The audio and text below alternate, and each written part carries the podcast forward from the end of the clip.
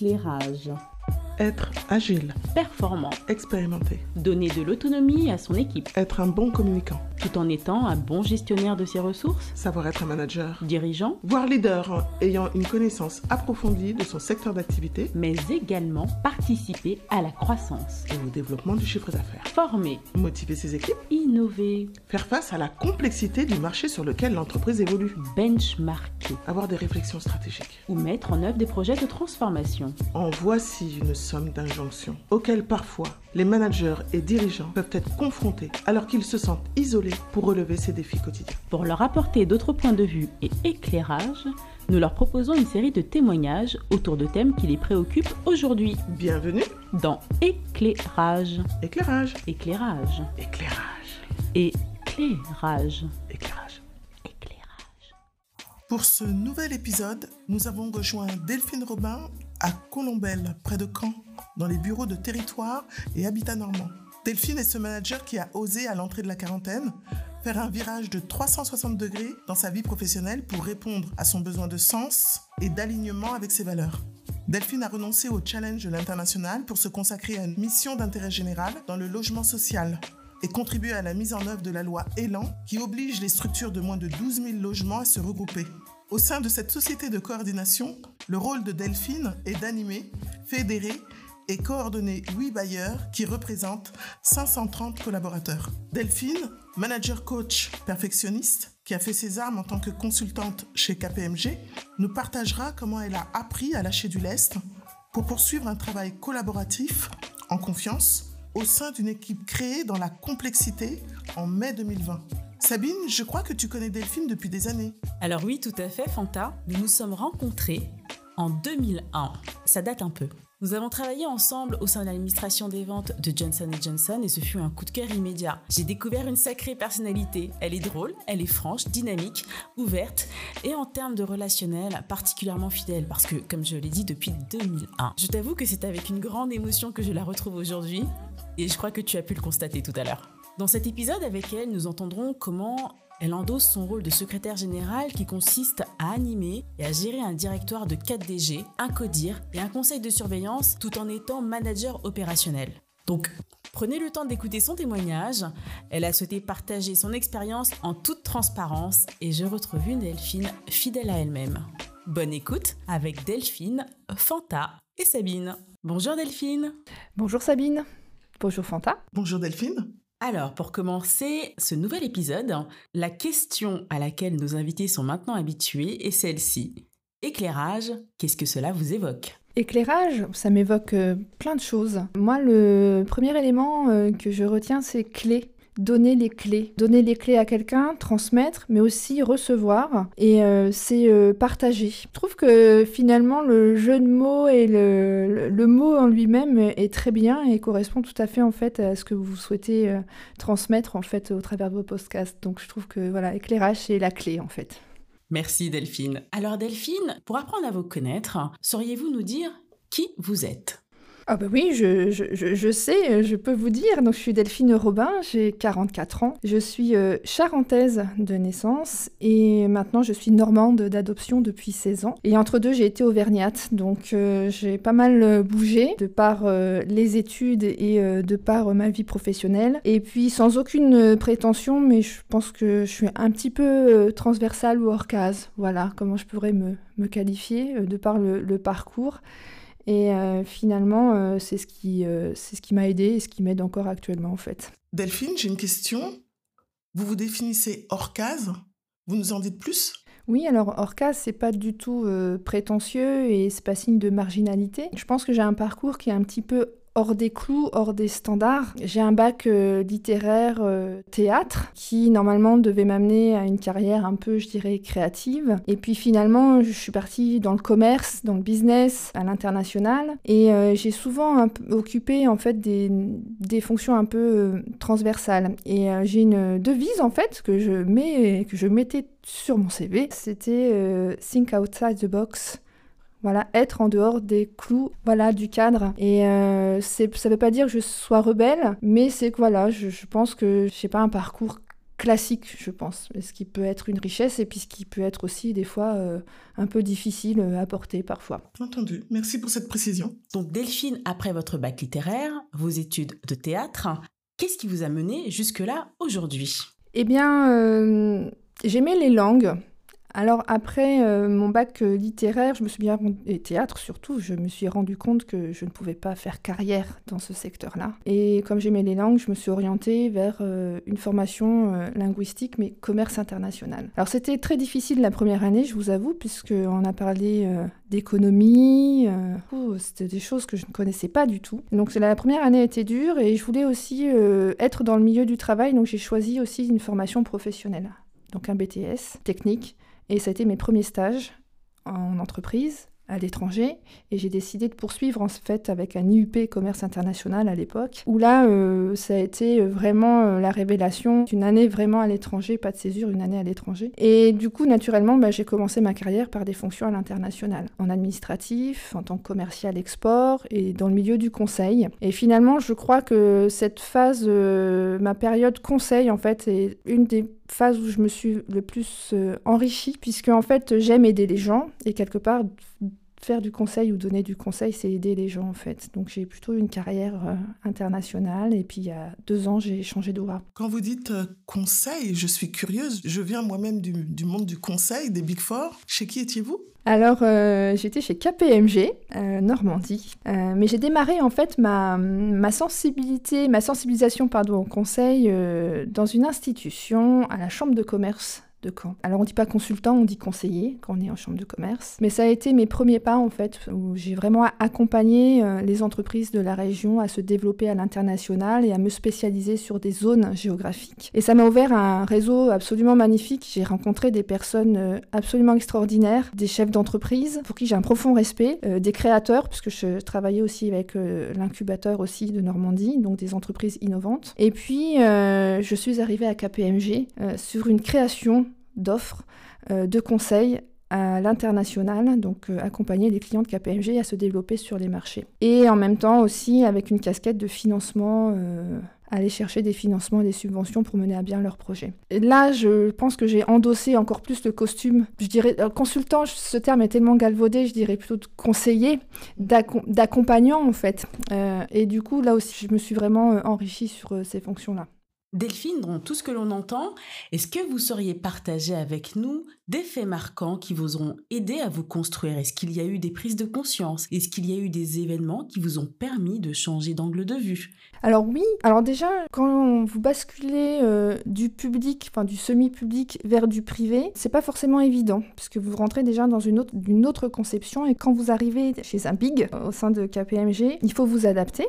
Il faut aussi prendre conscience que ce que vous fournissez, vous le facturez, ce qui n'est pas forcément le cas quand vous êtes en chambre de commerce. Et puis finalement, vous grandissez. Donc ça, pour moi, je pense que c'est, hum, comme je dis, j'ai encore le sang bleu, façon de parler, mais, euh, mais euh, ça a été une très bonne école où je me suis vraiment professionnalisée. Donc ça, je pense que voilà, au niveau professionnel, cette bascule public-privé a été euh, important. Ensuite, j'ai passé quand même 8 ans à KPMG, donc on a eu le temps de vivre un certain nombre de choses. J'ai eu aussi un souci de santé, donc ça aussi, c'était un fait marquant. Euh, en 2017, qui m'a valu euh, un arrêt de travail d'un mois. Euh, enfin voilà, bon bref, je ne vais pas rentrer dans, les détails, mais l'incertitude, puisqu'on ne savait pas ce que j'avais. J'ai eu vraiment une direction très bienveillante hein, sur le sujet, donc ça déjà, c'est important. Et finalement, pendant un an, j'étais plus forcément en capacité de faire tous mes déplacements, de travailler comme je faisais avant. Et du coup, j'ai appris à travailler différemment et de me rendre compte qu'on pouvait être aussi performant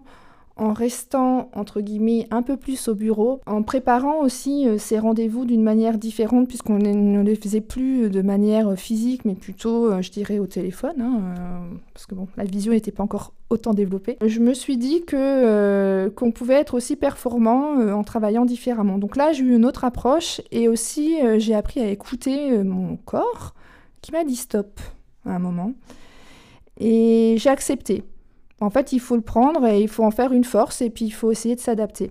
Et ça, ça a été un, vrai, euh, un vrai tournant. Et je pense que ça a été aussi euh, les, prémices d'un changement, finalement, puisque euh, maintenant, J'ai fait un virage à 360 il y a deux ans, en fait, et j'ai quitté l'international pour d'autres fonctions. Et je pense qu'en fait, en 2017, mon corps m'ayant dit stop, bah, du coup, commençait à m'annoncer un changement de voie, je pense. Voilà.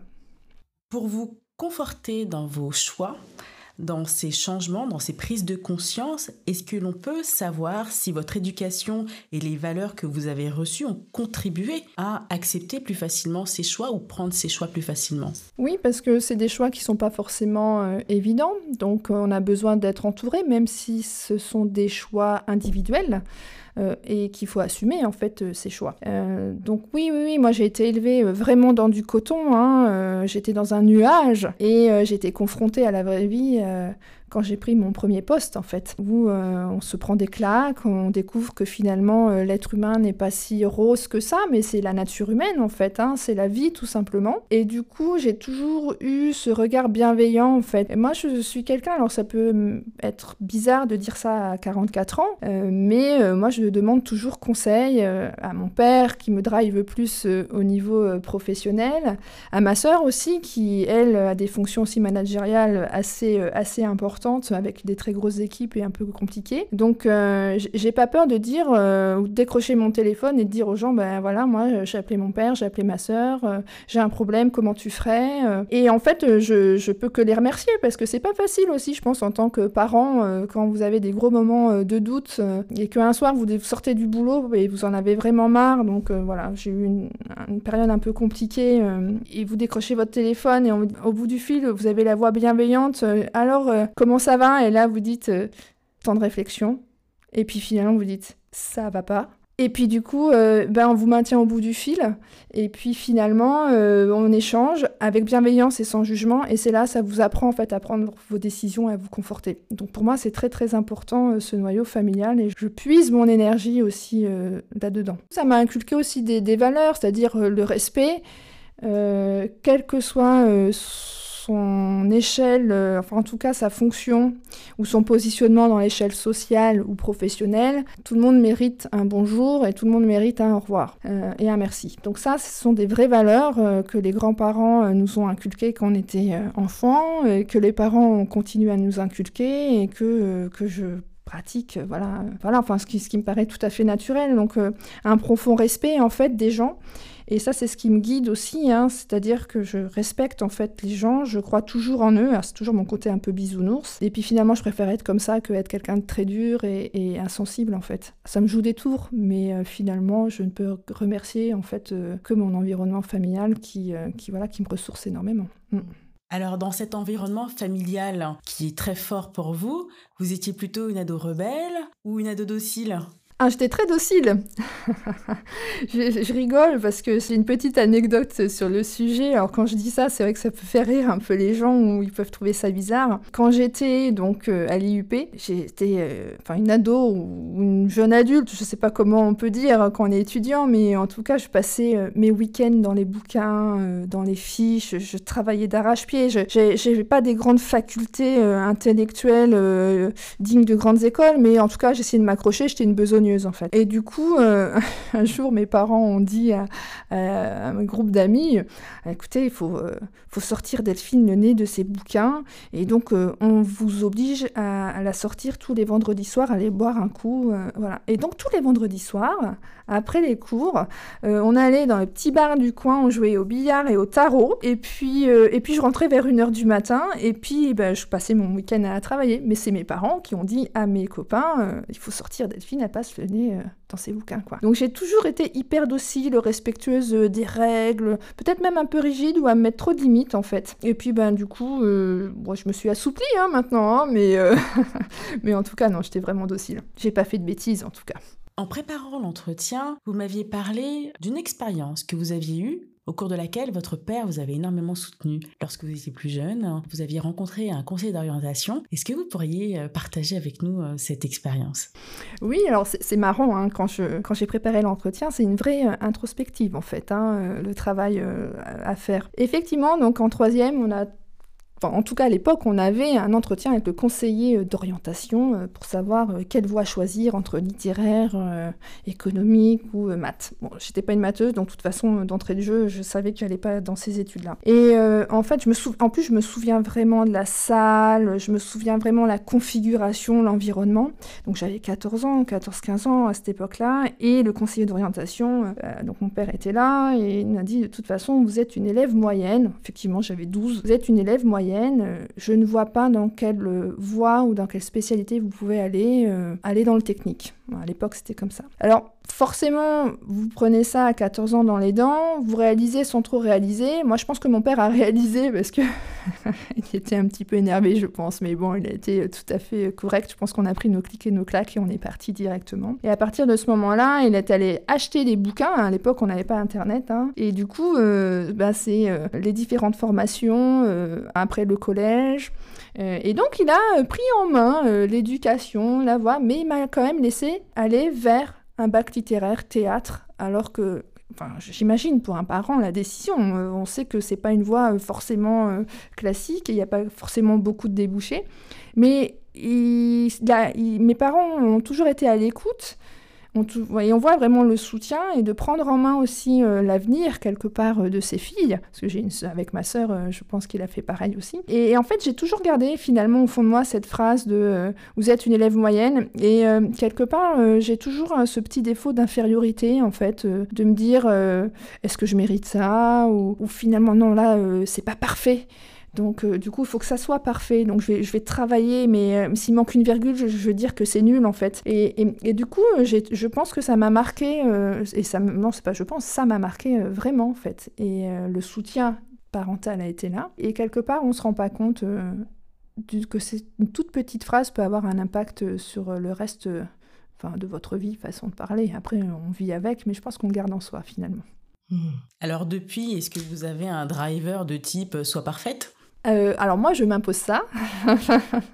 Alors c'est quoi la perfection? Mais bon, j'ai toujours été nulle en philo, même si j'ai été, euh, même si j'ai une formation littéraire. Mais, euh, mais oui, le problème c'est que peut-être que je suis très exigeante envers moi-même, mais je suis assez exigeante aussi avec, avec les autres. Donc bon, il faut que je m'assouplisse. Et ma sœur justement m'avait dit, mais c'est pas parce que toi tu réagis comme ça ou que tu fais ça comme ça que les autres sont obligés de faire comme ça. Laisse-leur un peu de mou, entre guillemets, accepte le fait qu'ils travaillent différemment. Et c'est pas grave si euh, il y a quelques coquilles, voilà. Donc euh, j'écoute et j'ai mis en pratique. Mais c'est vrai que je suis assez... Euh, la perfection pour moi, et voilà, c'est peut-être un challenge, un défi, un moteur, mais j'ai envie d'être parfaite dans le boulot en tout cas, c'est sûr. Mais bon, on n'y arrive pas forcément. Hein. Nous avons entendu que vous prenez référence auprès de votre famille, votre père, votre sœur. Est-ce que l'on peut dire que ce sont d'une certaine façon vos héros, vos modèles? Alors je dirais pas héros modèle, je dirais euh, piliers c'est mes piliers en fait, euh, c'est mon socle. Alors euh, c'est très rassurant aujourd'hui. Alors mes grands-parents ne sont plus là, donc euh, il y a un bout du pilier qui est parti. Mais mes grands-parents avaient plutôt un rôle plutôt personnel en fait. Hein. Après, ça fait peur parce qu'on sait que bah, ces piliers-là partiront un jour, donc on sait que ça va être une période de très déstabilisante, qui fait peur en fait. J'ai pas envie d'y penser, mais j'y pense quand même, hein, parce que bon, ils avancent avec l'âge. Et du coup, euh, j'ai peur de me retrouver face au néant. Euh, alors ma sœur sera toujours là, mais voilà, on sait que la roue tourne et que peut-être il faudra trouver d'autres, d'autres piliers, euh, d'autres, d'autres moyens de se rassurer aussi. Est-ce que l'on peut parler d'ambition? Est-ce que dans tout cela, au sein de votre milieu familial, est-ce que c'est un gros mot? Quel sens a-t-il pour vous aujourd'hui?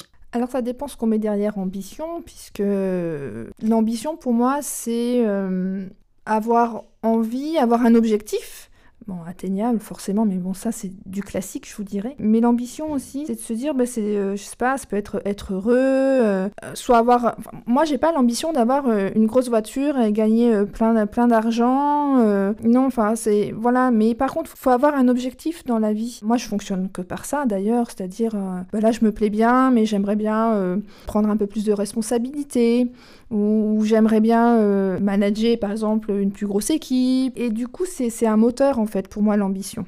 C'est un vrai moteur, c'est ce qui vous fait avancer. Pour moi, c'est pas un gros mot, c'est juste un guide, un point, et on n'a pas qu'une ambition dans la vie, finalement on peut en avoir plusieurs qui évoluent au, fil, au fil du temps. Après, je parlerai plutôt peut-être de réussite. Alors, une réussite professionnelle, euh, c'est quand s'accomplit dans son job. C'est pas forcément euh, d'être PDG euh, d'une entreprise du CAC 40. Je n'ai pas du tout cette prétention-là. et puis ça me dit rien d'ailleurs. mais voilà, d'être accompli. Et je pense que d'être accompli dans son job. Et ça, je pense que c'est une ambition. Et je pense que c'est aussi la valeur qu'on qu'on a dans la famille aussi. Merci pour ce partage. Je vais vous laisser développer les questions liées à votre entreprise et le rôle de manager que vous avez aujourd'hui avec Fanta. Merci Sabine.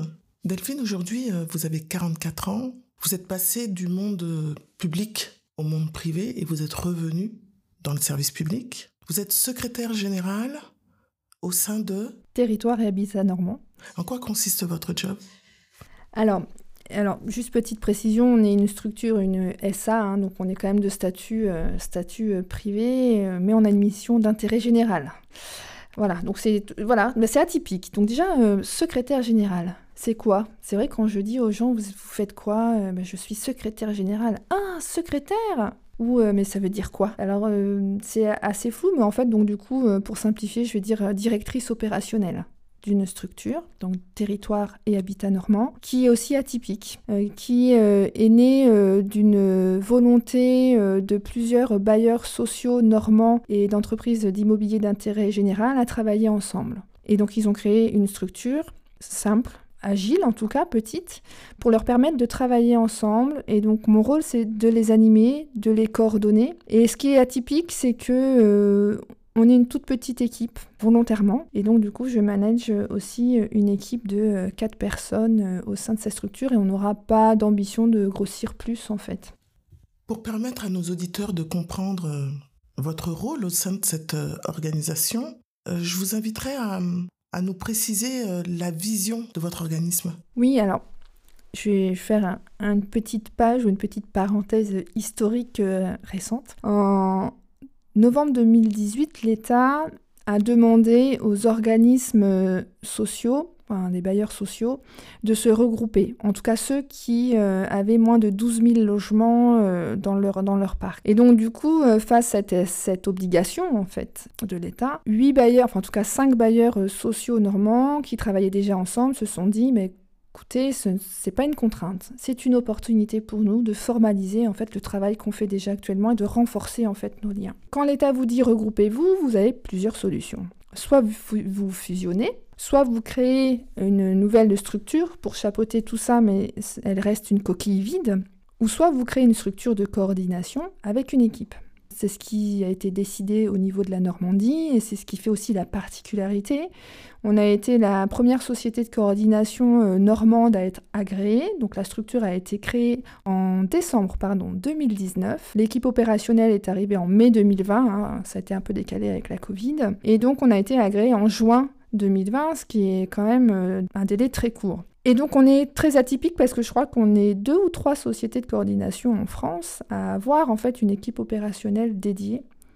Et ce qui fait la particularité de, ce regroupement, maintenant nous sommes huit, de ce regroupement de bailleurs, c'est qu'il y a un, un projet d'entreprise qui a été écrit à plusieurs mains, où en fait les huit membres qui gardent leur autonomie dans leur gestion, dans leur stratégie, dans leur développement et leur programmation hein, au niveau des, logements, ont décidé de travailler ensemble en commun sur des axes de développement stratégique que sont l'accompagnement au vieillissement, l'accession, la promotion immobilière et la dynamisation des centres-villes, centres-bourgs. Et se sont dit, on, on va travailler ensemble et on va mutualiser un certain nombre de choses, on va harmoniser nos pratiques sur ces sujets-là. Et mon job, en fait, c'est ça, en fait, c'est d'être garante de la mise en œuvre de ce projet d'entreprise, de répondre aussi aux obligations réglementaires, parce qu'on a quand même un certain nombre de données euh, à fournir, euh, d'animer euh, toute cette gouvernance, et puis en même temps de développer l'activité, en fait, de, de, nos membres, et d'avoir une vraie valeur ajoutée aussi quelque part, puisqu'on n'est pas sur un modèle économique classique. Moi, j'ai pas de chiffre d'affaires. je ne peux pas vendre à des tiers. Voilà. Donc, je vis grâce au quotidien de ces huit membres, entre autres. Et moi, je m'appuie aussi sur eux parce que je n'ai pas de service comptabilité, je n'ai pas de service juridique. Je m'appuie sur les services juridiques d'un ou deux bailleurs, je m'appuie sur le service communication euh, voilà, de deux bailleurs, voilà, on va puiser aussi les ressources. Donc c'est pour ça on est hybride en fait, hein, complètement. On fonctionne comme une fédération presque, mais on n'est pas associatif, on est une entreprise. Alors ce qui est aussi atypique, c'est que donc je disais que j'étais une directrice opérationnelle, hein, donc euh, bon, j'ai des droits de signature, je gère l'équipe, je manage l'équipe, je fais mes budgets, enfin bon, le classique d'une structure. Mais moi, j'ai une direction euh, générale à quatre têtes. J'ai un directoire au-dessus de moi, donc composé de, quatre structures et donc en l'occurrence de quatre DG. Et euh, du coup, chacun avec euh, ses champs d'action, plus l'institutionnel, la, partie financière, la partie com, la partie performance développement. Et donc, du coup, bah, je, je, réfère en fait à cette direction. Et du coup, ça peut être compliqué souvent quand j'explique. On me dit, mais comment tu fais On sait que c'est pas évident parce que bah, chacun a ses fonctionnements dans ses propres structures qui sont pas forcément les mêmes partout. Et en fait, il faut composer en fait avec tout ça. Et, finalement, en fait, euh, moi, ça ne me traumatise pas. Souvent, je dis, euh, je vous ai dit, vous inquiétez pas, je ne suis pas traumatisée, mais c'est très enrichissant. Et puis, bah, je pense qu'il faut avoir une certaine gymnastique aussi, une capacité de résilience, je pense aussi. Et puis finalement, c'est intéressant d'avoir aussi plusieurs interlocuteurs, puisqu'on on peut s'appuyer sur différents interlocuteurs aussi. Donc c'est la particularité. Je n'ai pas un N plus 1, mais j'ai 4 N plus 1. Voilà, on va dire ça comme ça. Quand je vous entends répondre à cette question, j'entends aussi toute l'expérience en tant que consultante chez KPMG. Je me trompe? Probablement, je n'avais pas fait le, rapprochement.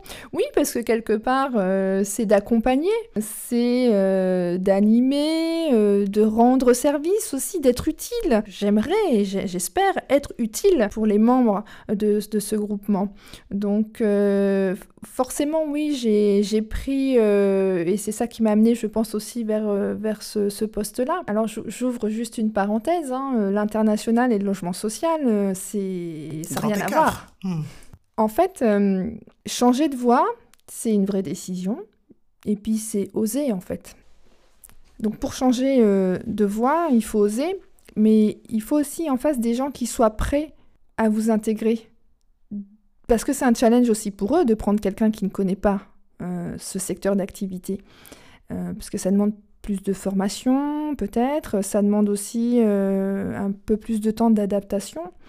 Et c'est vrai que c'était peut-être plus simple de prendre quelqu'un euh, issu du secteur euh, du logement social et de l'immobilier d'intérêt général. Et des fois, effectivement, euh, je vous avoue que maintenant ça va mieux, mais les premières réunions, il y a des mots, je ne savais même pas ce que ça voulait dire. Donc, ben, on travaille derrière et on va chercher l'information. Mais voilà, c'est-à-dire que ce changement de cap, c'est vous, et puis aussi c'est la personne qui est devant vous et qui, reçoit, en fait, qui vous reçoit et qui dit, bah, ok, je prends le challenge et je prends cette personne-là, je pense qu'elle a la capacité, même si elle ne connaît pas. Et du coup, ben, on peut dire que merci en fait euh, aux personnes qui vous ont recruté de vous avoir donné cette opportunité. Et c'est comme ça qu'on arrive à évoluer. Absolument. Je suis ravie de vous entendre euh, parler d'audace. Oser est un des premiers verbes que j'utilise pour définir ce qu'est l'ambition. Oser, ne rien lâcher, travailler dur, rêver, permet justement de répondre à ses ambitions. L'ambition de l'organisme qui vous accueille, mais également votre ambition personnelle.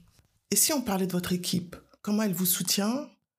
Quels moyens vous utilisez pour qu'elle vous aide à vous soutenir dans cette mission complexe? Alors la mission elle est complexe pour tout le monde et en fait on a un fil rouge au sein de l'équipe ce qui est assez euh, intéressant c'est qu'on a tous eu une expérience pas malheureuse, mais pas très plaisante. Enfin, en tout cas, une expérience professionnelle. Et finalement, on s'est dit, on veut plus ça, on veut retrouver en fait certaines choses dans le nouveau métier que je veux exercer ou dans la nouvelle structure. Donc en fait, on a ce fil conducteur. Donc déjà, ça nous unit de manière euh, indirecte et ça nous, ça nous soude. Après, j'ai une équipe qui est quand même très agile, très polyvalente, il faut dans ce genre de structure avec des personnalités aussi. Et finalement, on n'est pas comme une famille, mais finalement, on est un petit groupe, on s'entend bien, on échange, et quand ça va pas, on le dit aussi, donc euh, on communique beaucoup, et on a une bienveillance. Delphine, vous avez pris ce poste en 2021 2020. 2020, pardon. L'équipe était déjà constituée ou vous êtes-vous entouré de l'équipe existante? Alors, j'ai été recrutée la première un vendredi. Et le lundi, j'ai une nouvelle collaboratrice qui est arrivée, mais que je n'avais pas recrutée, qui était préalablement recrutée. Et on a, on a vécu à deux, en fait, les débuts de cette structure-là. donc avec euh, tout ce qui va avec. Euh, la polyvalence, on s'est un peu débrouillé sur un certain nombre de choses et ça nous a vraiment soudés. Et en fait, on s'est créé un peu une bulle. Ensuite, en septembre 2020, est arrivée une troisième personne que j'ai recrutée. Et du coup, je pense que c'était pas facile pour elle aussi de s'immiscer dans notre bulle. Euh, mais on en a discuté, on en a parlé. Et puis finalement, euh, voilà, on a quand même un esprit, enfin une ouverture et a priori, elle n'a pas été traumatisée. et en octobre de la même année, on a intégré une, une autre personne, donc on était quatre. Le seul homme de l'équipe qui est très féminine, secteur social, du logement social en tout cas, j'ouvre une parenthèse, et, très féminisé. Féminisé, merci. Tout s'est bien passé. On a intégré aussi une, alternante et je me souviens de son entretien, je lui ai fait passer son entretien. Je lui ai demandé, et ça l'a marqué, elle m'en a reparlé, je lui ai posé la question de savoir si elle avait le sens de l'humour. Et elle m'a dit oui, et encore heureux parce qu'on fonctionne beaucoup comme ça au niveau de l'équipe.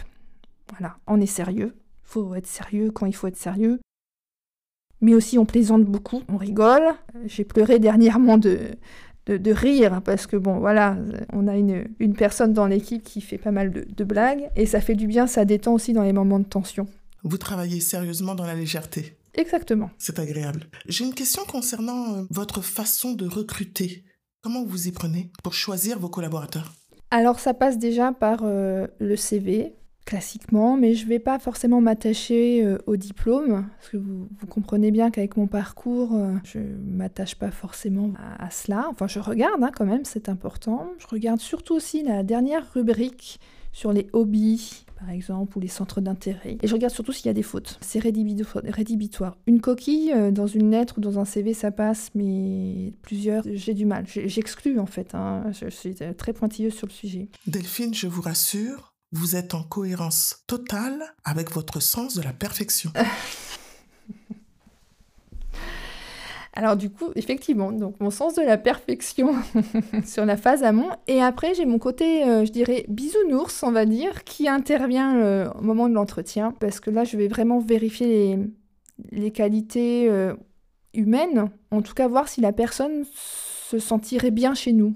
Et ça, je vais vraiment creuser ça. Euh, j'ai besoin d'avoir un feeling en fait. C'est très important. Et donc, c'est mon recrutement, en tout cas lors de l'entretien, va aussi se baser là-dessus. Alors, je sais que euh, c'est pas très bien euh, d'être trop sentimental. Et donc, généralement, sur les entretiens, je me fais appuyer par des personnes compétentes en RH, par exemple, qui ont un prisme différent et, du coup très complémentaire en fait. Donc, je sais que j'ai besoin. Marcher trop feeling, c'est pas forcément très bon forcément, mais c'est important. Ce sont des consultants externes à votre organisation ou qui euh, font partie des, des, bailleurs sur lesquels vous pouvez vous appuyer? Les bailleurs, justement, euh, euh, je m'appuie beaucoup hein, sur les services ressources humaines des bailleurs. On est un peu tous dans le même moule, hein, en fait. Hein, on a un peu la même vision des choses, mais ils ont ce professionnalisme euh, et cette connaissance, cette, cette expertise en recrutement que je n'ai pas. Donc je m'appuie vraiment sur eux aussi sur cette phase-là. Oui, c'est indispensable. Entendu. Delphine, on a parlé euh, recrutement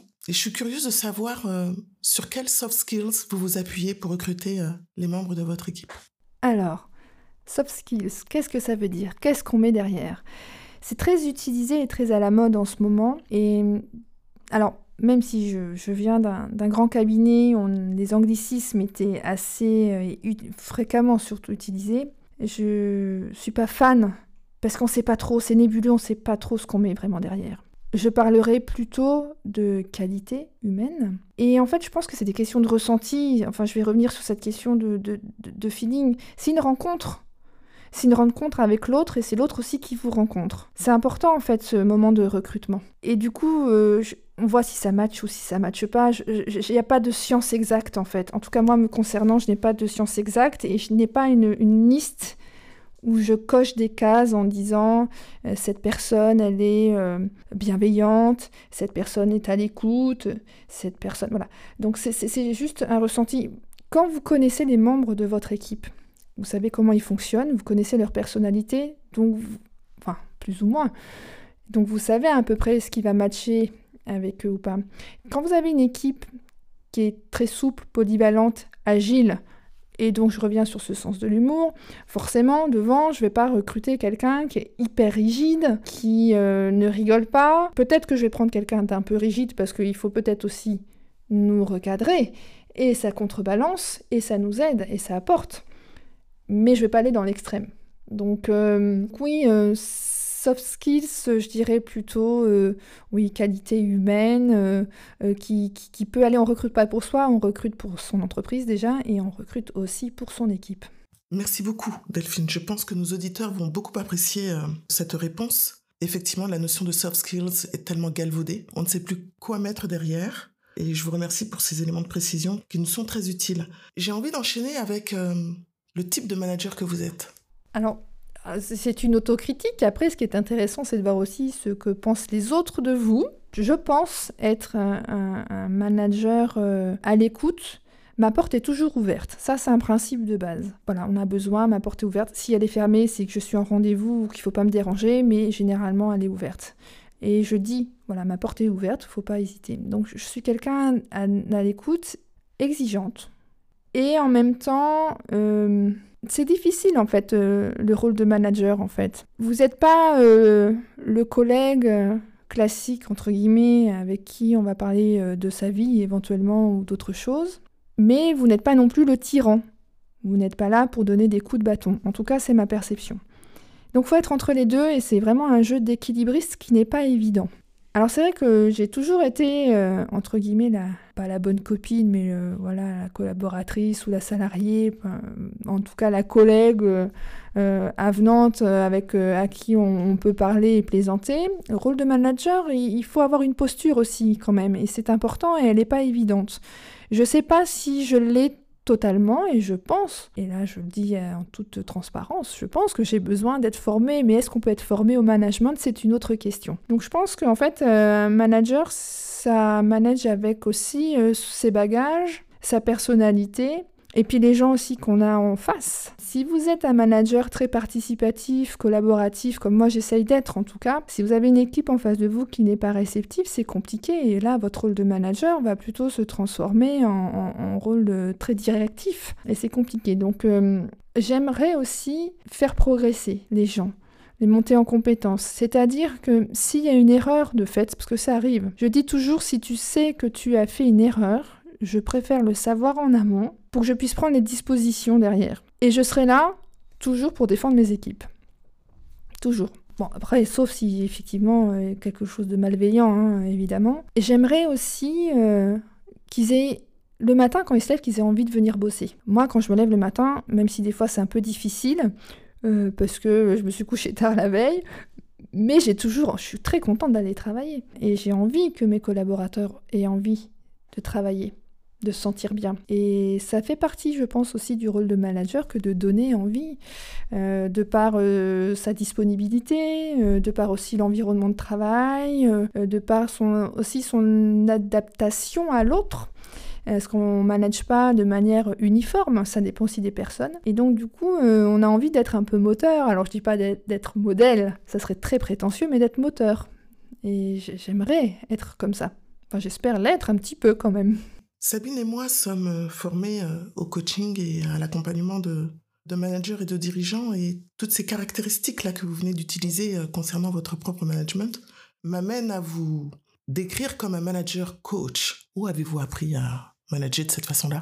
Bah, Je pense que c'est une fibre que j'ai en fait. En fait, mon rôle de manager est très récent. J'étais plutôt dans le rôle d'animatrice. En fait, j'ai animé, alors je reviens sur mon expérience à KPMG, mais on, a monté euh, un gros projet. On était un peu le centre recherche et développement en Normandie et ça s'est développé après au niveau national. On a gagné un prix, on était super fiers. Et en fait, euh, j'ai fait travailler euh, des gens de tout niveau, de de tout type de fonction autour de ce projet-là. Donc j'étais plutôt euh, l'animatrice sans lien hiérarchique. Et de basculer en fait sur un rôle de manager, vous avez ce lien hiérarchique. Et je pense que c'est ce petit passage qui est un peu compliqué euh, pour moi, euh, que j'apprends. Et du coup, oui, coach, parce que j'aime j'aime accompagner, j'aime faire grandir les gens. C'est un peu mon côté un peu altruiste peut-être, mais, mais oui, ouais, je trouve que ça me va, ça me va bien en fait. ouais, vous m'avez un peu cerné.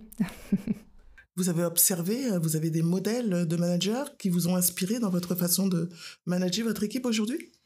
Alors oui. Alors en fait, c'est intéressant cette question. parce qu'en fait, tes modèles peuvent être soit peuvent vous inspirer de manière très positive, mais aussi de vous dire, oulala, surtout pas. Et donc oui, j'ai plusieurs modèles sur euh, le moins et le plus. J'ai des, des, personnes qui ont été euh, très inspirantes euh, au long de, ma carrière, on va dire, même si c'est une petite carrière, hein, j'en suis qu'à la moitié.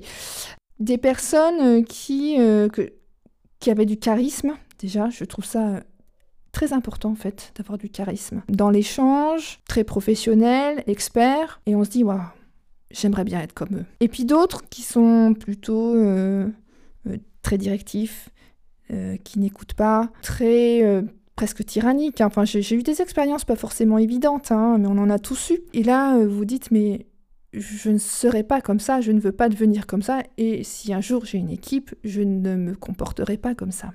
Donc oui, en fait, ces, ces, modèles-là euh, m'ont inspiré, m'inspirent, et souvent je me dis, euh, moi j'ai besoin de tous les matins euh, de pouvoir me regarder dans le miroir.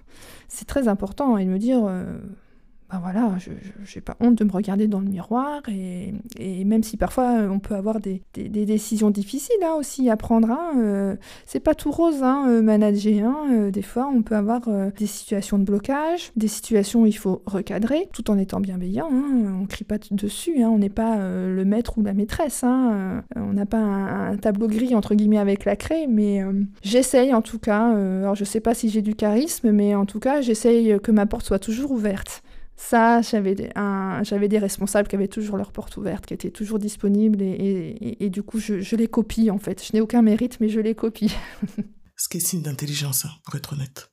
J'aimerais bien que vous nous racontiez euh, une journée type euh, avec vos collaborateurs. Alors, il n'y a pas forcément de journée type, mais par contre, elles commencent toutes de la même manière. C'est bonjour, comment ça va? C'est très important. Alors, c'est pas juste la phrase euh, comment ça va, euh, comme on dit, et qu'on n'attend pas de réponse derrière, mais c'est important parce que je veux vraiment savoir comment ça va. Parce que ça donne la température de la personne, entre guillemets, de la journée. Et ça, c'est pour moi un moment important le matin. Donc généralement, oui, euh, c'est bonjour, comment ça va On se raconte, voilà, très brièvement si on a envie de raconter on travaille, euh, chacun entre guillemets euh, dans son coin, et puis on se retrouve quand même, euh, alors maintenant c'est un peu plus délicat avec la Covid, mais en tout cas on se retrouvait autour d'un café, c'est pas du temps de perdu. Alors je vais juste vous raconter une anecdote. Quand j'ai commencé ma carrière professionnelle, on m'avait reproché en fait de, faire le tour des bureaux et de dire bonjour aux gens, parce que c'était une perte de temps. Ça m'a choqué en fait, parce que dire bonjour aux gens déjà c'est une marque de respect. Puis on n'est pas obligé de. Enfin, on se faisait pas la bise. Hein. Je passais au devant les bureaux je disais juste bonjour. Et c'est important de, bah, de savoir comment va l'autre. Bonjour, c'est du respect. Et pour moi, c'est pas une perte de temps. Ça fait partie du rôle de tous, d'autant plus qu'on est manager. Bah, de, montrer un peu, voilà, on se dit bonjour quand on arrive, euh, et on se dit aussi au revoir. Euh, enfin, donc euh, ça m'avait choqué en fait de me dire tu perds du temps à dire bonjour. Ben oui, mais en attendant, euh, euh, oui, c'est peut-être 5-10 minutes, mais ces 5-10 minutes, finalement, ben moi, je fais pas de pause spécifique ou je les rattrape après, peu importe. C'est pas ça, c'est pas le, c'est, pas le sujet, mais voilà, c'est important aussi de, de, ça. Donc voilà, c'est et la journée type, c'est de l'échange. Après, euh, si un collaborateur me sollicite en disant, ben voilà, Delphine, j'ai un souci, j'arrive pas à avancer sur tel dossier, est-ce qu'on peut se voir? Clac, on va dans la salle de réunion, on sort le paperboard parce que je suis très paperboard à l'ancienne, et on réfléchit ensemble et à la fin de la réunion, on arrive à construire quelque chose ensemble. Et, du coup, on est contents tous les deux parce qu'on arrive à quelque chose. Euh, donc j'essaye aussi d'apporter un peu mon, expérience et euh, c'est ça en fait, mes journées, c'est d'apporter puis de travailler aussi euh, sur du reporting, sur des choses un petit peu moins, un petit beaux qui font partie du job en fait, qui me déplaisent pas. Mais voilà, donc et c'est surtout aussi bon appétit entre midi et deux et au revoir quand on part. Ça, c'est important. J'adore vous écouter nous parler de savoir-vivre en entreprise. Ça me ramène à une expérience que j'ai vécue moi-même. J'étais toute jeune, euh, j'entrais sur le marché du travail et j'ai intégré un service où on ne se disait pas bonjour. J'étais la plus malheureuse au monde. J'y suis pas restée très longtemps. Mais euh, j'avoue qu'effectivement, euh, ce savoir-être devrait être un must en fait. Après, c'est une logique. Il faut penser aux autres. On a intégré nos locaux il n'y a pas longtemps. On, est arrivé ici en août. On a changé en fait de locaux. C'était un plateau un peu défraîchi. Et il a fallu euh, penser euh, la conception du lieu. J'étais aidée, hein, forcément, euh, en interne, hein, avec des bailleurs, donc avec un, organisme. Je voulais que tout le monde ait, euh, ce qu'on est en rez-de-chaussée, que tout le monde ait la lumière naturelle dans son bureau. Déjà, c'était important. J'ai pas envie euh, de travailler ou j'ai pas envie que quelqu'un travaille dans une cage à poules. On passe quand même plus de 8 heures au travail, il faut que ça soit agréable. Je voulais aussi un espace euh, collaboratif où on se sente bien. Et euh, je voulais aussi, puisqu'on était on dans le Covid, qu'on on puisse avoir des bureaux individuels et que c'est pas parce qu'on est chef qu'on a le droit d'avoir un grand bureau. En tout cas, on a à peu près les mêmes tailles de bureau. Voilà, comme ça au moins il n'y a pas de jaloux et chacun a pu choisir son bureau. Et en fait, euh, c'est important même dans le choix euh, des meubles. On a fait, euh, quand vous êtes rentrés, vous avez vu, on a mis des petits fauteuils, voilà. Et finalement, les gens se sentent un petit peu comme chez eux. Parce que je sais qu'entre midi et deux, certains se mettent dans les petits fauteuils et bouquinent parce qu'ils ne peuvent pas rentrer chez eux. Ou euh, voilà, ils en ont marre, euh, ou ils vont travailler sur la table haute. Et donc j'ai essayé de, me dire, moi j'aimerais bien ça. Et j'ai j'ai embarqué aussi les collaborateurs dans ce qu'ils voulaient pour voir un petit peu leurs besoins. Et c'était pas évident de se dire, j'aimerais avoir des locaux euh, d'une entreprise classique, mais aussi d'une start-up. Mais il faut lier les deux. Donc c'est pas évident et on a eu quelqu'un qui nous a aidé, qui a été top sur le sujet. Donc j'essaye de réfléchir aussi en fonction de ça, parce qu'on n'est pas à la maison, on est au travail, mais il faut qu'on s'y sente bien. Sabine, ça donne envie de venir travailler avec Delphine. hein. Je suis pas loin, je suis à 1h30, ça me va. Écoute, euh, moi, ça me demanderait un petit déménagement, mais. Delphine, vous nous avez parlé des managers qui vous ont inspiré. On va pas s'attarder sur ceux qui ne sont pas du tout inspirants. Lors de la préparation de cette euh, interview, on a parlé du CJD. Qu'est-ce que vous y faites? Alors j'ai intégré le CJD, le Centre des jeunes dirigeants, donc euh, la section de Caen, cette année, parce que j'étais arrivée à un moment où il fallait qu'on m'appuie dans ma fonction de manager. Le CJD regroupe des dirigeants, des entrepreneurs qui sont là pour échanger, mais échanger de manière très ouverte sur leurs problématiques, que ce soit stratégique, financière, mais aussi euh, leurs problématiques euh, peut-être plus personnelles qui peut impacter euh, finalement euh, leur rôle de manager. Et puis c'est un organisme qui permet, c'est un réseau qui permet de se former et de rencontrer et de sortir de l'isolement. Et ça, c'est très important. Surtout dans une petite structure où vous êtes presque le seul manager, c'est vrai que des fois, on a des doutes, des questions sur sa légitimité ou si on fonctionne bien. Et finalement, c'est bien de pouvoir partager sans tabou et sans jugement. Et donc, du coup, c'est vrai que ce réseau, euh, donc on travaille en commission. Et puis, il y a aussi des moments de convivialité parce que généralement, on a la tête dans le guidon et on prend pas du temps pour soi.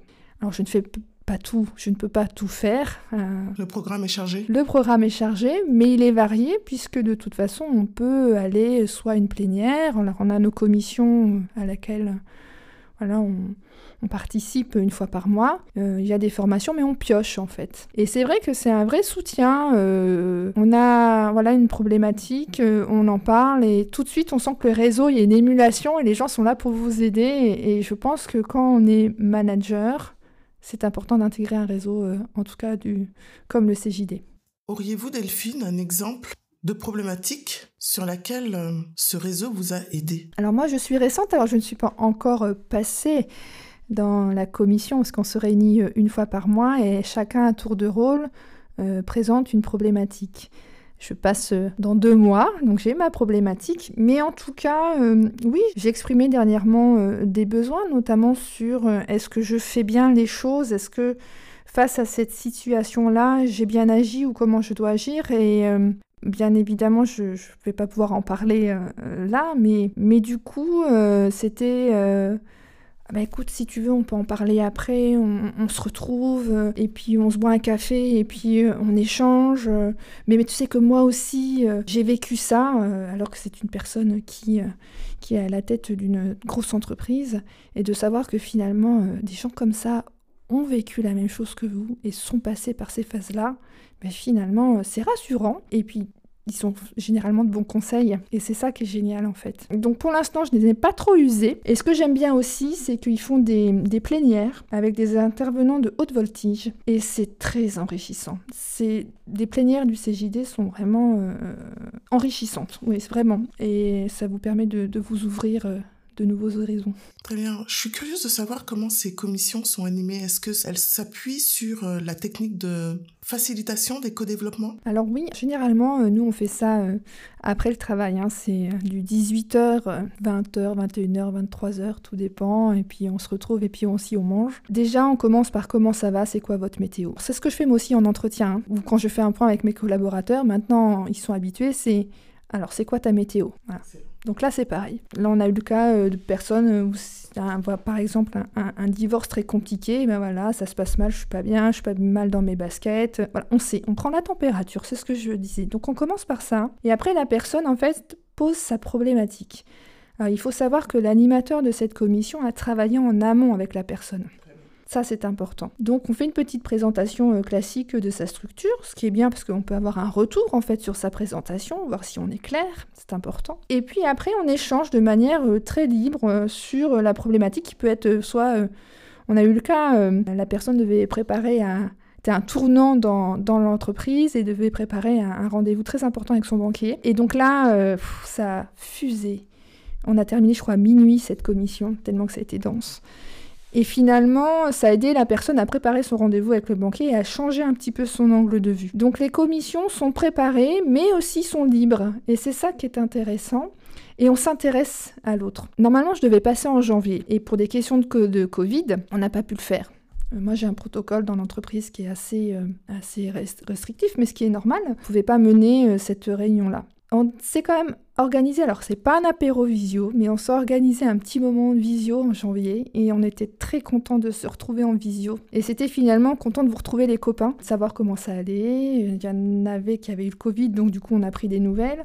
Et c'est devenu un peu, euh, ouais, pas un groupe de, copains, mais euh, c'est un peu ça. Et c'est l'esprit aussi euh, du CJD. Donc c'est des commissions de travail sérieuses, des moments de détente, des moments où on s'enrichit.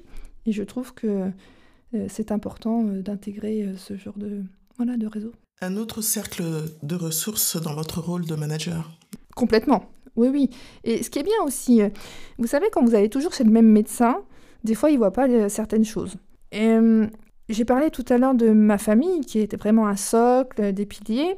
Il y a de l'affect qui, qui rentre aussi en ligne de compte c'est indéniable, c'est normal, c'est humain. Et donc, des fois, ça fait du bien d'avoir euh, aussi euh, un autre angle de vue euh, de personnes qui sont extérieures et qui apprennent à vous connaître, mais qui vous cernent mine de rien. Absolument. Très bien. Merci Delphine. Sabine, je vais te laisser assurer la suite de l'interview.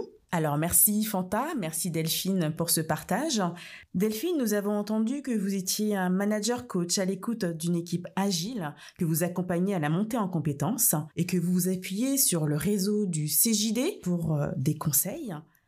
Mais dans votre expérience de manager, quelle est votre principale épine dans le pied? Mon côté bisounours. Je suis trop sentimentale et j'ai du mal à dissocier euh, le sentimental euh, du pro. C'est une épine que j'ai en permanence euh, et qui n'est pas évidente à enlever parce que quelque part, j'ai pas forcément envie de l'enlever parce qu'il faut être sentimental.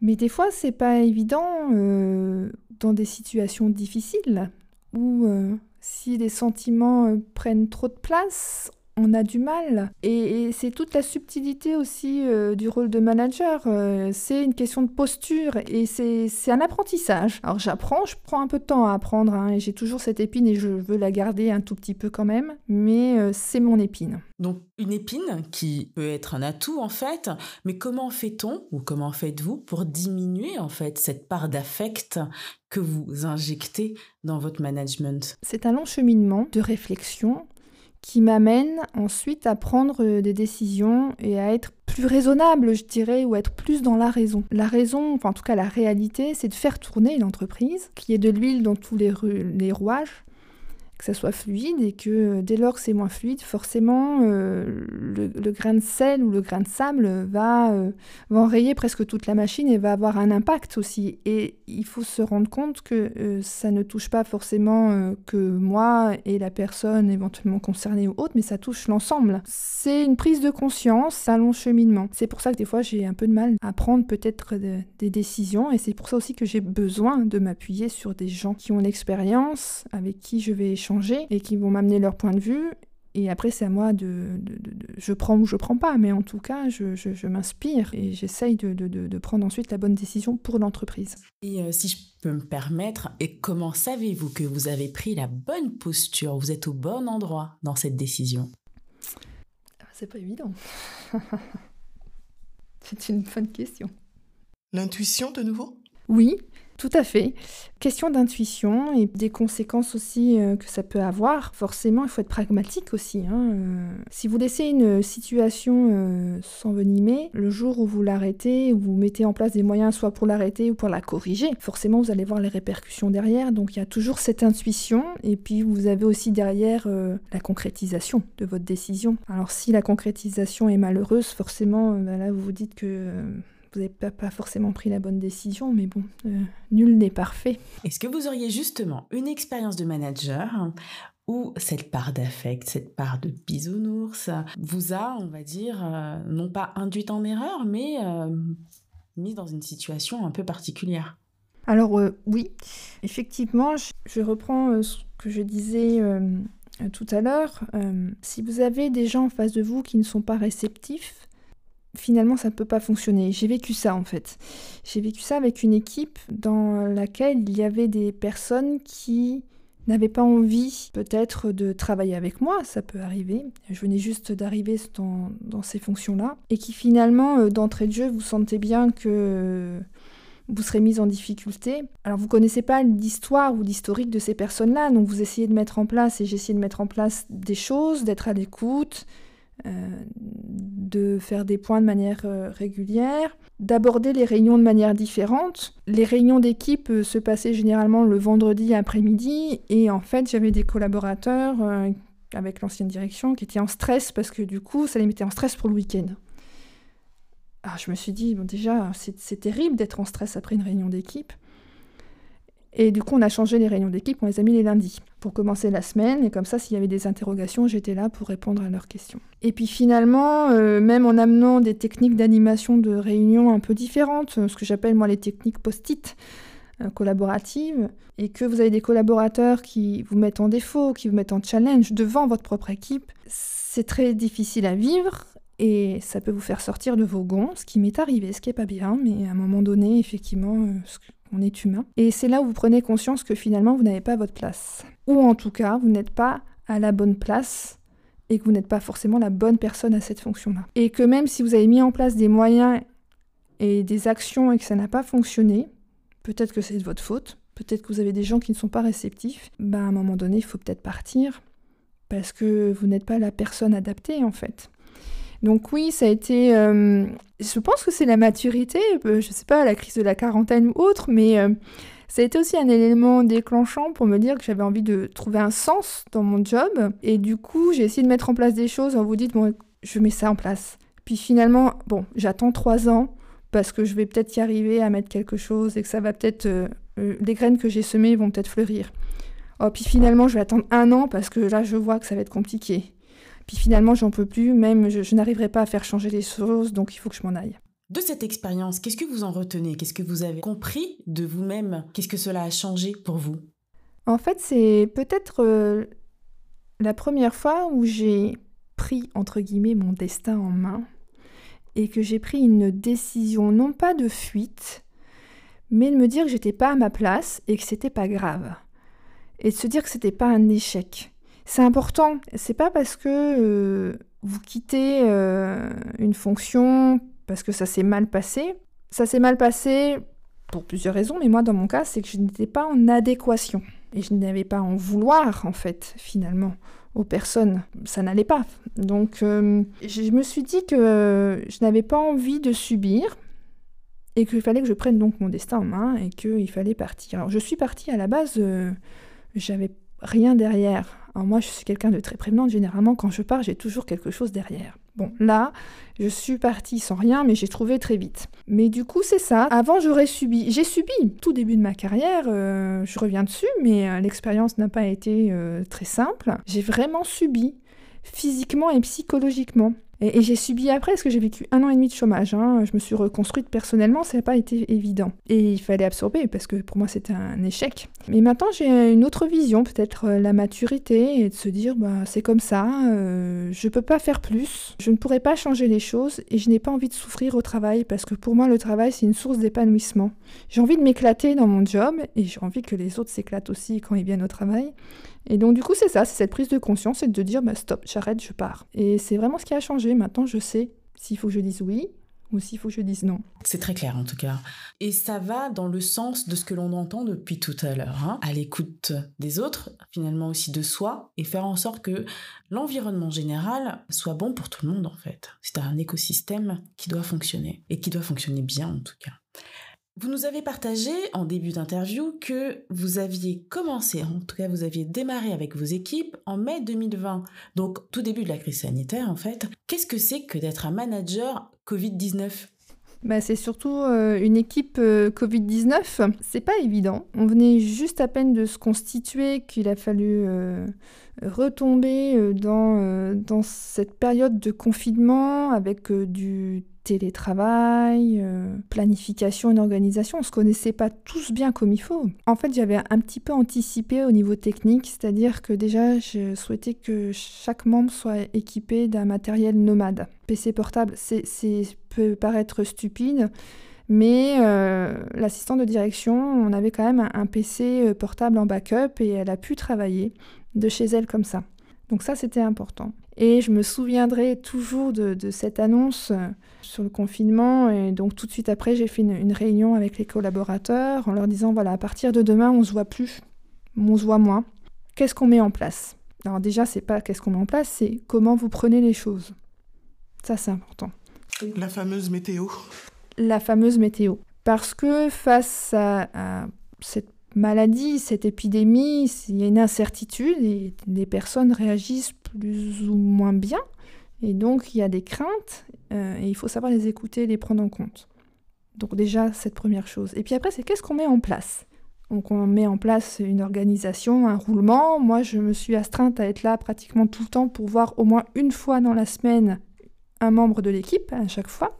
Et puis, il y a eu des idées. Alors, on l'a fait, euh, on l'a fait sur le premier confinement. On a mis en place une caisse à livres Chacun amenait un livre, en fait, ou plusieurs euh, livres, euh, pour faire découvrir à l'autre. Donc, quand on arrivait le matin, on regardait dans la caisse et on avait des bouquins et on prenait ou on prenait pas. Et grâce à ça, j'ai découvert, euh, grâce à une collaboratrice, les romans graphiques. Je me suis mise aux romans graphiques, elle m'en prête toujours et, je trouve ça génial, en fait, d'avoir de, mis ça en place. Et c'était une initiative vraiment des collaborateurs. Donc, au-delà des moyens techniques aussi, parce qu'on a créé un groupe WhatsApp, on se faisait des cafés visio, parce qu'on se voyait même si c'était par écran interposé, hein, c'était important. Et j'ai trouvé ça en fait euh, super d'avoir quelque chose euh, qui sortait un peu du numérique, du digital. C'est tous apporté euh, finalement des lectures, c'est ouvert les esprits en tout cas. Nous entendons bien les moyens que vous avez mis en place, qu'ils soient techniques ou autres, pour faire face à cette situation, mais néanmoins, quand un collaborateur exprime ses craintes ou ses turbulences dans cette situation, Comment gère-t-on cela? Comment vous avez géré l'expression, en tout cas, de ces perturbations? Alors déjà, il faut laisser parler. Soit la personne peut l'exprimer en réunion d'équipe, donc publiquement. Donc après, ça peut amener à un échange, en fait, où chacun va euh, rassurer ou, pas, mais en tout cas, il y a un échange collectif, je dirais, puisque peut-être que la personne d'à côté a les mêmes craintes et que ça la soulage de savoir qu'elle n'est pas toute seule à avoir ces craintes-là. Et puis après, euh, ça me met la puce à l'oreille, c'est-à-dire qu'il faut être attentif, c'est-à-dire que c'est une personne que je vais peut-être appeler un peu plus souvent pour savoir comment ça va ou envoyer un petit POC sur WhatsApp, euh, voilà, puisqu'on est tous dans des bureaux individuels, donc on n'a pas de risque, enfin on a moins de risques, personne vient en transport en commun, on a cette chance-là, on vient tous euh, à nos propres moyens en véhicule, c'est de dire, mais écoute, on a mis en place un planning, mais si tu es mal chez toi, si tu te sens pas bien, si tu n'arrives pas à travailler, tu peux venir au bureau, il n'y a pas de souci. Donc ça, c'est de mettre une organisation, mais d'être souple aussi. C'est aussi euh, d'accepter le fait que le télétravail, c'est pas évident. Quand vous êtes 8 heures chez vous, euh, moi je travaille dans ma cuisine, vous voyez, donc j'ai pas un bureau euh, attitré chez moi. Je pense qu'on est à peu près tous dans le même cas, avec une connexion internet qui fonctionne plus ou moins bien, c'est pas facile. Moi, j'ai une collaboratrice un jour qui m'a dit Écoute, Delphine, j'en peux plus là, j'en ai marre, j'explose. Est-ce que tu m'autorises Il devait être, je sais pas, 14 heures. À ce que je sorte deux heures, je reprends à 16 heures, je te garantis, je ferai mon, boulot? Ben, j'allais pas dire non. Ben, ça aurait été pour moi contre-productif et je n'aurais pas été à l'écoute. Donc j'ai dit, bah, écoute, oui, vas-y, évite de te casser une jambe quand même, hein, parce que sinon, voilà, moi je suis responsable aussi. Mais oui, vas-y, pas de souci, va t'aérer l'esprit, de toute façon, tu n'arriveras pas à travailler. Donc aussi, c'est d'accepter le fait de travailler autrement, d'avoir confiance. Et ce qui est bien, c'est que la personne vous demande, en fait, finalement, donc euh, quelque part, euh, euh, vous savez qu'il y, a une, confiance en fait qui, existe. Et, euh, et c'est ça donc c'est vrai que c'est faut être souple mais en même temps faut suivre hein, c'est pas évident hein, de, suivre l'activité euh, de votre équipe à distance. Donc voilà c'est être à l'écoute suivre mettre en place une organisation mais s'autoriser des fois des, des, petites choses voilà c'est le Covid quoi. Par rapport à vos expériences précédentes de manager qu'est-ce que cela a changé pour vous? Qu'est-ce que cela vous apporte justement cette situation d'avoir à gérer une équipe figitale on l'a bien pris finalement, euh, puisque notre force, enfin notre faiblesse qui est devenue notre force, c'est qu'on se connaissait pas vraiment, mais finalement ça nous a soudés. Alors je me suis rendue très disponible hein, pendant la période Covid, on faisait vraiment des cafés visio, alors c'est pas bien, mais je vais le dire quand même, on faisait des cafés visio euh, tous les jours euh, pendant 30 minutes. Hein. Donc ça prend du temps, mais après on gère son agenda en fonction, parce que vous savez qu'il y a des besoins. Ça m'a permis peut-être de m'assouplir un petit peu, et puis peut-être d'affirmer un peu mon style de management au niveau de l'équipe aussi, mine de rien, puisque ça leur a permis peut-être de me cerner. Et du coup euh, de travailler avec des outils. Enfin, moi, la visio, j'en avais fait, mais pas, pas autant, euh, pour tout vous avouer. Et puis, je, n'ai pas des capacités techniques informatiques très développées. je ne suis pas trop attirée par, euh, par cela. Donc, euh, bon, je, m'y suis mise. C'est une collaboratrice qui a créé le groupe WhatsApp parce que, voilà, je ne suis pas très douée non plus dans ce genre de choses. Du coup, ça m'a un peu ouvert vers des outils numériques, quoi. Donc, moi qui suis très contact tactile, je ne l'ai pas finalement trop mal vécu grâce à la visio. On aurait été à l'époque du fax, je pense que j'aurais un peu plus souffert du Covid, et en tout cas du télétravail. Est-ce que vous avez retiré des bonnes pratiques de tout cela? Vous avez lâché prise sur la notion de confiance, vous êtes plus souple par rapport à l'organisation de la journée et vos collaborateurs. Mais est-ce que justement, dans cette situation, il y a des bonnes pratiques que vous souhaitez partager pour gérer, accompagner une équipe à C'est de prendre les initiatives d'écouter en fait. Il faut pas être descendant. Il faut être aussi euh, se dire que l'équipe peut vous proposer des choses, pas forcément au niveau euh, du travail en tant que tel, mais peut vous proposer euh, des choses auxquelles vous, en tant que manager, vous n'auriez pas pensé. Ça conforte le fait que on travaille tous ensemble dans la même barque et ça soude finalement. C'est vrai que ça dépend, je pense, de l'entreprise, des personnes, du contexte. Et puis on est tout petit, on est 4, 5. Enfin, à l'époque, on était 4. C'est pas 300 personnes. forcément, à pas faire un café visio euh, avec 300 personnes, c'est compliqué. Oui, les bonnes pratiques, c'est euh, écouter et puis c'est quand même. Euh, oui, c'est être attentif. Je pense que là, on, change aussi un peu de rôle.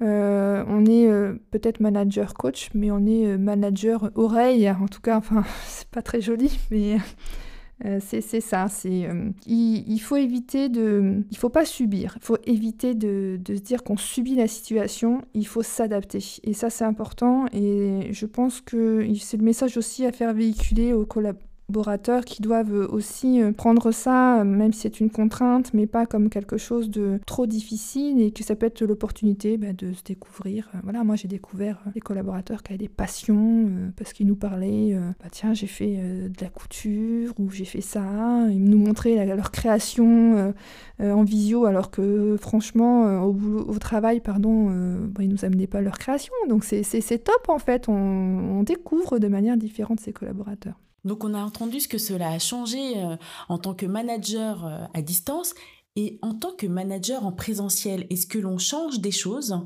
quand on revient au bureau euh, et que l'on a nos collaborateurs, est-ce que on change notre façon de faire, d'être avec eux? Oui, parce que déjà, on est content de se revoir et on est plus présent. On profite de ce moment de présentiel, en fait, comme une opportunité d'être ensemble, d'échanger. Et, c'est vrai que hum, on l'a encore vécu euh, dernièrement. on est content de se retrouver, mais alors du coup, on profite d'être au bureau parce qu'on est dans un cadre et dans un environnement confortable pour travailler. Et je peux vous dire qu'on entend une mouche voler. Et puis, hum, ça change aussi la manière euh, dont vous suivez votre équipe. Puisque en période de confinement, moi je, voyais euh, à chaque fois on était deux dans les bureaux. Hein, il y avait toujours un binôme, donc c'était généralement moi et un ou, une collaboratrice. Du coup, ben, là, on fait des points un peu plus euh, costauds, je dirais. On fait pas une to-do list, mais on dit voilà, les priorités c'est ça, ça, ça, ça, ça. Et on donne des échéances. Donc c'est vrai qu'on sait qu'on a un temps restreint ensemble, donc il faut qu'on donne des directives dans des moments courts et que la personne puisse quand même profiter de son temps présentiel pour travailler sur des choses qu'elle ne peut pas faire chez elle. Donc euh, oui, c'est euh, euh, ça a vraiment changé aussi cette partie-là. Donc là, on est maintenant revenu sur un rythme normal un peu plus souple, mais j'ai encore un peu gardé quelques réflexes en fait. Delphine, selon vous, est-ce que cette crise a eu un impact sur la vision ou la stratégie, voire même les projets de territoire et habitat normand? Oui, forcément.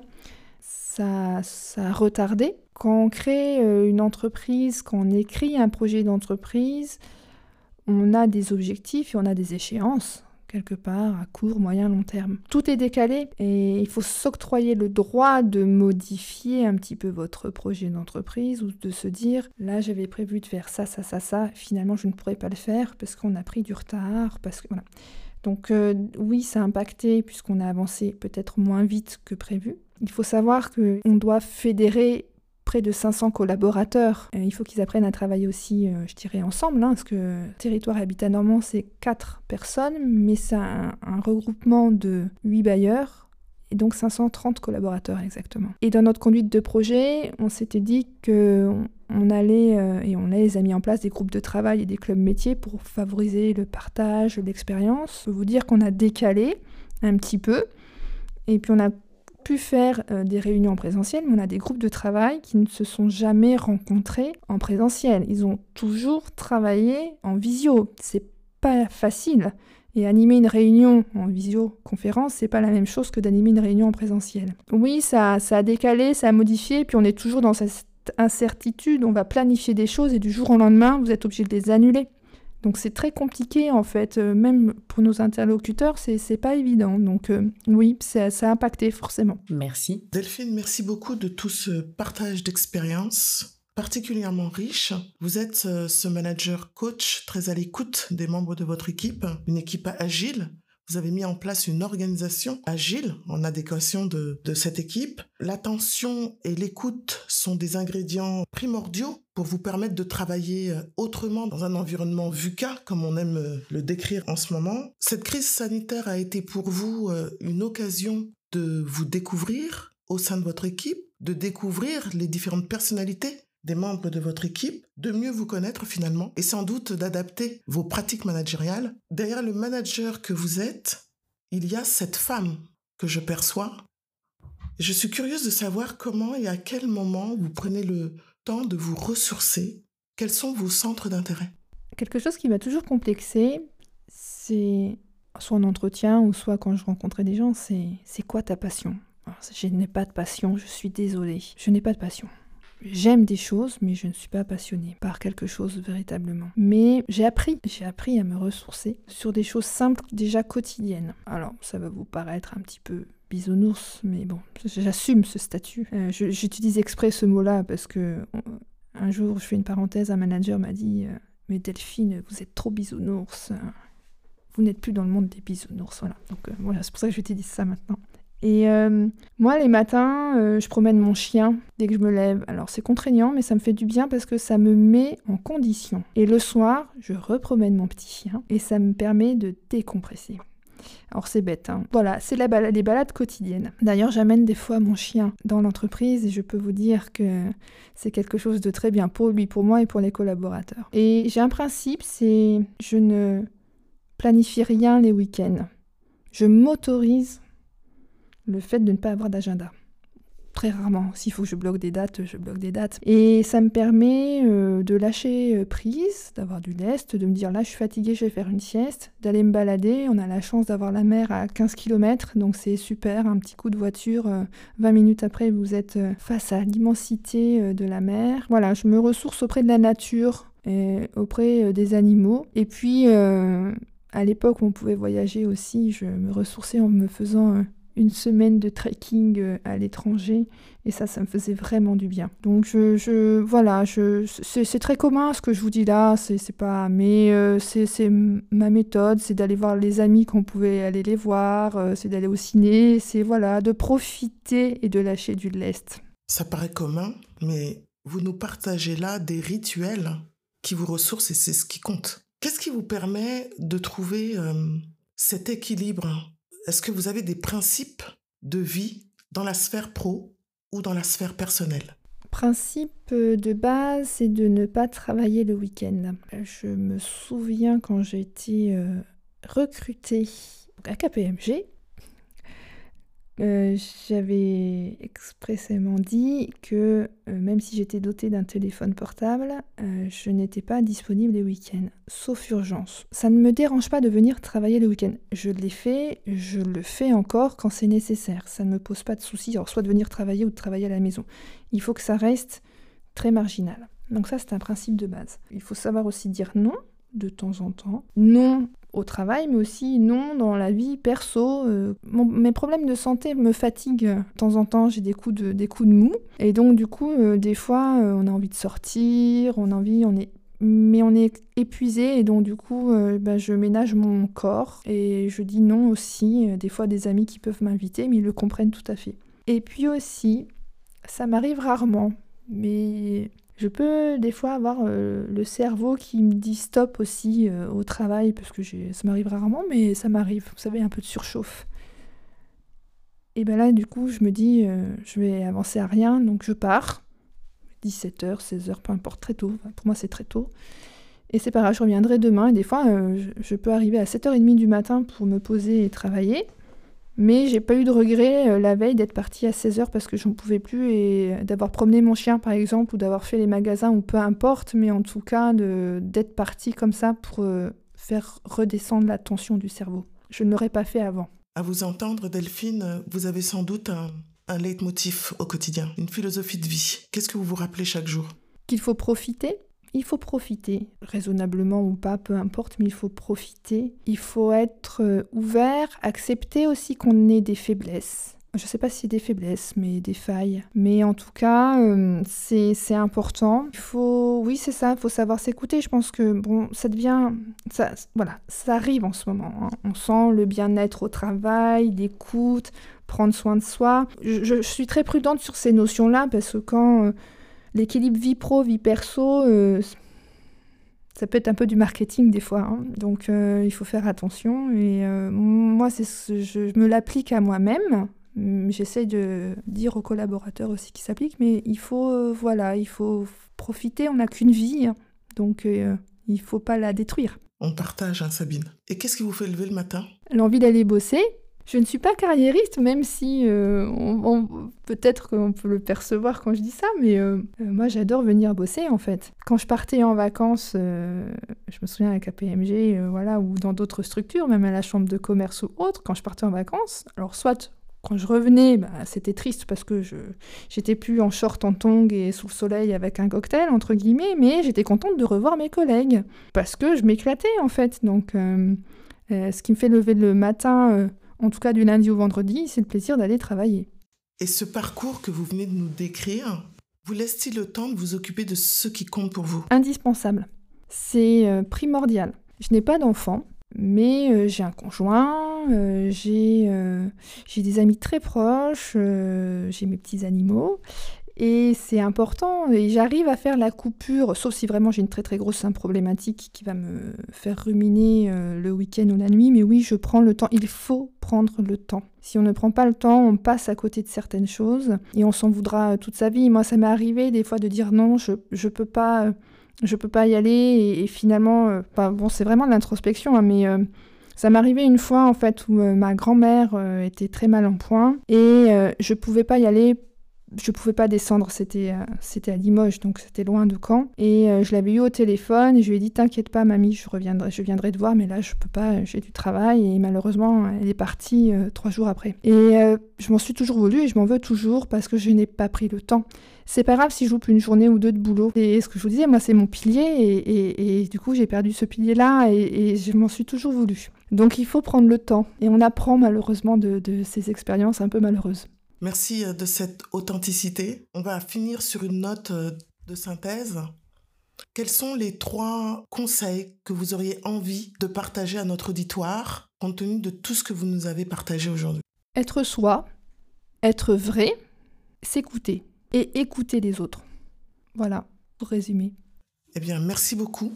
Merci beaucoup. Je crois qu'on a une dernière question pour euh, Delphine. Alors, en fait, je te laisserai beaucoup plus la poser. C'est vrai? Mais oui. Alors merci Sabine. Delphine, acceptez-vous qu'à présent, on puisse vous tutoyer? Ah ben oui, oui, bien sûr, oui, oui. Alors, euh, je, je, suis très dans le tutoiement. Il faut savoir que, alors ça peut choquer un tout petit peu. Dans les grandes entreprises, on a l'habitude de se tutoyer et je tutoie euh, très facilement et je demande aux gens si je peux les tutoyer d'entrée de jeu, donc oui, pas de souci. Est-ce que ça veut dire que le tutoiement pour vous est un moyen d'être très proche des personnes avec lesquelles vous travaillez? Oui, tout à fait, mais ça n'empêche pas le respect.